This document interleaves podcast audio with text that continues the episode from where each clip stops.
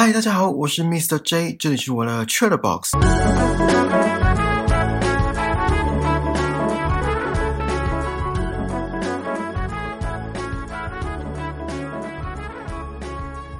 如果真的可以灵魂交换，你们会想要尝试吗？如果不想尝试，原因是什么？如果想尝试，那你们会想要跟谁交换？原因又是什么？Netflix 在前一阵子上映的一部心理惊悚影集，不知道你们看了没？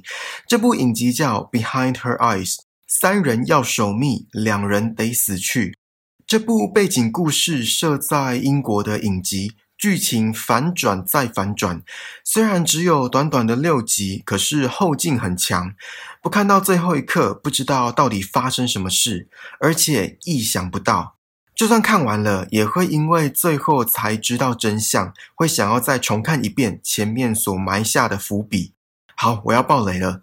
整部剧的前半段就开始让观众猜测，而且剧情走向也很会误导观众。我当初看第一集的时候，还误以为 Adele 艾黛尔患有精神疾病、多重人格之类的，最后才知道她根本不是 Adele 本人，而是 Rob 罗伯。剧情一开始就把 Adele 塑造成是精神疾病患者，男主角 David 大卫一直要他吃药，并且用电话监视他。他们夫妻俩搬到一个新的地方，打算重新开始。男主角 David 便认识了一位当地的单亲妈妈 Louis 路易斯，然后开始搞婚外情。就这样，一段非比寻常的三角关系就此展开。为了再次夺回男主角的心，Rob 灵魂出窍，一直监视着 David。最后，在 Adele 身体里的 Rob 跟 Louis 交换灵魂。就变成 Rob 在 Louis 的身体里，然后 Louis 就再换到 Adele 的身体，并且被 Rob 纵的火烧死。这整个灵魂交换的过程，男主角 David 完全不知情。也就是说，自从真正的 Adele 被 Rob 杀死之后，男主角 David 就一直在跟 Rob 交往。大致上的剧情就是这样。这部剧精彩的地方不是在三角关系，而是每个地方所埋下的伏笔。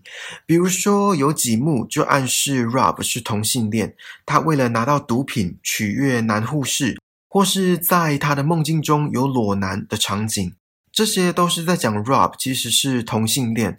还有好几个地方是镜头飘在半空中。而且旁边伴随着有颜色的光，这并不是什么特效，而是灵魂出窍，然后在监视着这一切。还有 Adele 在剧中拿着菜刀切菜，可是真正的 Adele 根本不会做菜，而 Rob 是一名厨师，也暗示了 Adele 跟以前不一样了。最让我起鸡皮疙瘩的，我相信你们也跟我一样，就是最后一集才知道，原来 Adele 的身体其实早就被 Rob 占据了。而且继续纠缠男主角 David，很难想象整件事的主谋会是这位男配角。整部影集的重心乍看之下是在婚外情，殊不知是灵魂交换。我当初看的时候也是一口气追完整部剧。我记得我是从晚上十点开始看的，那时候想说看个一集就好，结果停不下来，看到凌晨三点多，而且隔天还有早班。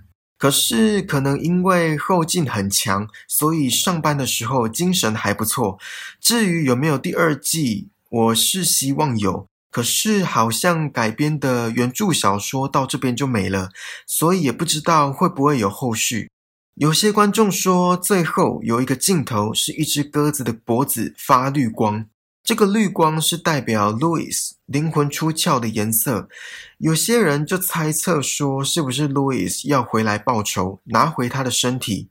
看完这部真的很过瘾，我个人还蛮喜欢这种反转再反转的剧情，然后意想不到，这种剧情往往都很值得一再回味，而且事后想起来会起鸡皮疙瘩。类似的灵魂交换的作品其实还有很多，像前一阵子也很红的电影，张震跟张钧甯主演的《气魂》也是这个题材，Netflix 已经可以看了。我也是看了《气魂》这部电影之后，才想说跟你们聊聊灵魂交换这个主题。呃，应该说跟你们聊聊灵魂交换背后的动机。就像三人要守密，两人得死去。这部剧中的 Rob，他灵魂交换的动机就是想要拥有 Adele 富裕的家境，还有高富帅的男主角 David。呃，我觉得主要是因为 David 啦。如果 Rob 想要有钱，那也不会占据 Louis 的身体吧？而且还带了一个对他来说是拖油瓶的儿子。然后像《气魂》这部电影。动机是因为想要继续掌管自己一手创立起来的企业，也想要光明正大的跟相爱许久的男生在一起，这些都是灵魂交换的动机。还记得我在节目一开始问你们的问题吗？如果真的可以灵魂交换，那你们会想要尝试吗？如果不想尝试，原因是什么？如果想尝试，那你们会想要跟谁交换？原因又是什么？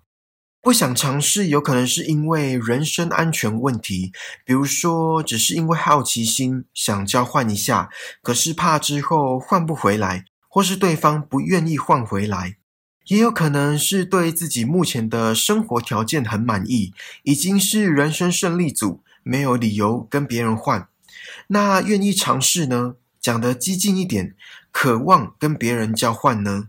我觉得原因应该比不想尝试的原因还要多。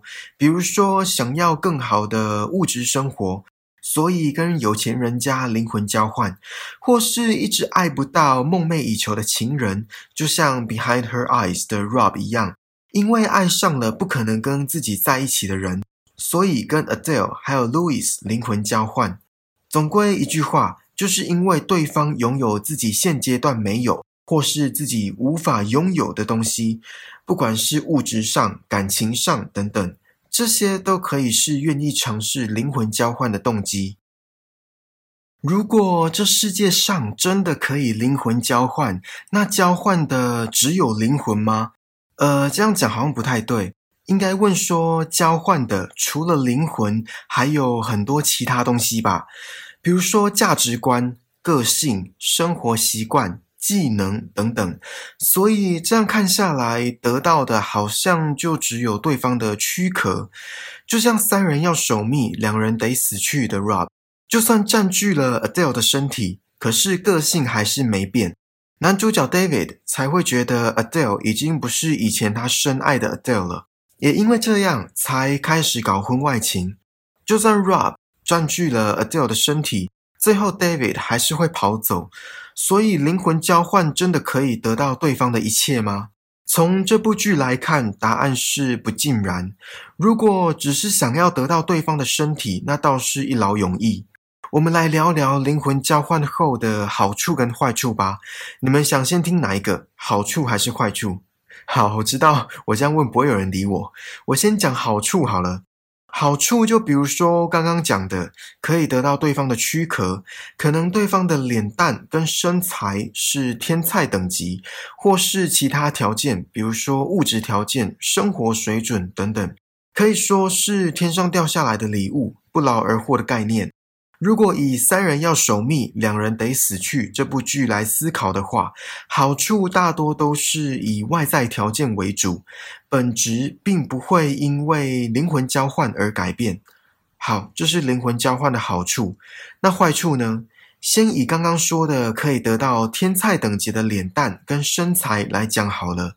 好看的躯壳都只是初期会这样而已哦。如果没有保养好，没有定期做运动，做严格的饮食控制，再好的基因也会因为后天环境的破坏而瓦解。我相信，好看的人除了天生丽质，还有一项很关键的因素，那就是自律。就像刚刚说的，定期做运动跟严格的饮食控制，有办法，就算下班后。累成一滩泥，还是愿意空出时间跑步、重训、做有氧运动吗？有办法在满汉全席、美食当前，还是克制自己，打败垂涎的欲望，只浅尝一小口吗？或是有办法在晚上追剧，把本来要配着吃的垃圾食物换成水果或坚果吗？而且，当一个人从天菜等级降格为路人等级，这沦为笑柄，也只是刚好而已吧。好，这是其中一个外在条件。其他像是物质条件、生活水准，可能对方家境好。家境好有两种，一种是富二代，一种是白手起家。先讲富二代好了，应该蛮多人羡慕富二代的吧？可是有多少人真正了解富二代？